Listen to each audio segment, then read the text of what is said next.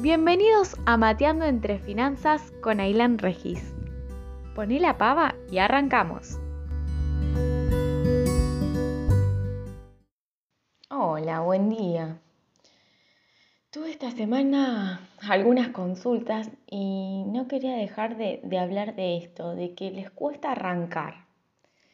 Y como les comenté antes, es un nuevo hábito. Esto es un nuevo hábito y todo nuevo hábito viene eh, acompañado.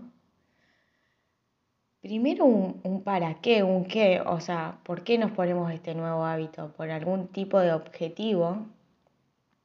En este caso, capaz ordenar tus finanzas, tener mejor, una mejor eh, salud financiera. Y,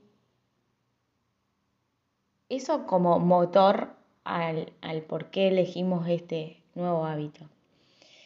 Y una vez que decidís, vos elegimos este hábito porque nos va a ayudar, porque nos va a hacer bien, porque vamos a poder tener eh, otro tipo de vida y otro tipo de relación con el dinero, eh, hay que comprometernos con esa elección. Y ese compromiso viene asociado eh, no a si tengo ganas, no tengo ganas, porque hay algo mayor por lo que yo lo estoy eligiendo. Entonces hay que poner foco en, ese, en esa elección que uno hizo y diseñar un plan de acción que vendría a ser decir, bueno, a partir de ahora eh, voy a registrar mis ingresos y mis gastos, ¿no? Em, a partir de ahora, todas las semanas me voy a sentar a analizar.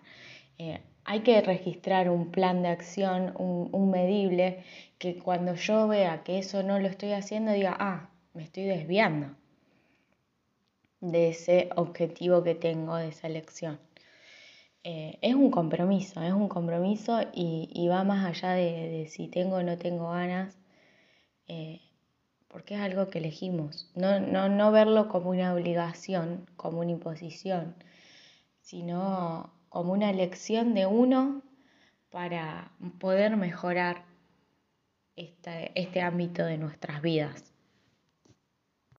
Sé que no es fácil, no es que estoy diciendo que sea fácil, simplemente que eh, como todo hábito tiene que haber un, objetivo tiene que ir acompañado de un nuevo de un compromiso. Eh, y como les comenté en el, creo que en el primer episodio, em, que un nuevo hábito lleva 21 días para poder incorporarlo, mínimo 21 días seguidos. Así que no desesperen, no bajen los brazos y continúen eligiendo ese nuevo hábito o esa salud financiera. Recordá, el no ya lo tenés, así que invertí ese no en un sí.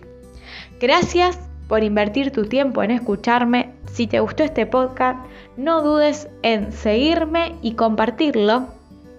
Para más contenido, consultas y feedback, seguime en Instagram como Mateando entre Finanzas.